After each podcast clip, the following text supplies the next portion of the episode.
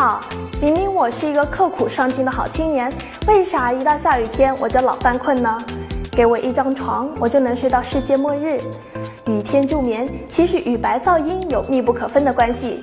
虽然被称为噪音，白噪音跟印象中那种让人心烦意乱、高分贝的噪声可不是一回事儿哦。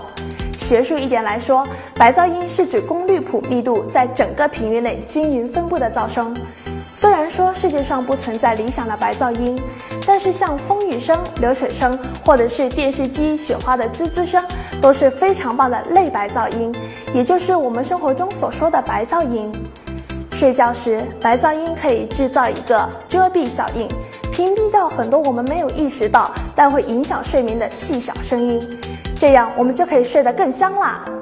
如果你正巧最近心事堆积成山，晚上睡不着觉，那么可以下载一个白噪音 APP 在手机里，例如这款 Muji to Relax，就能让我一觉睡到天光光。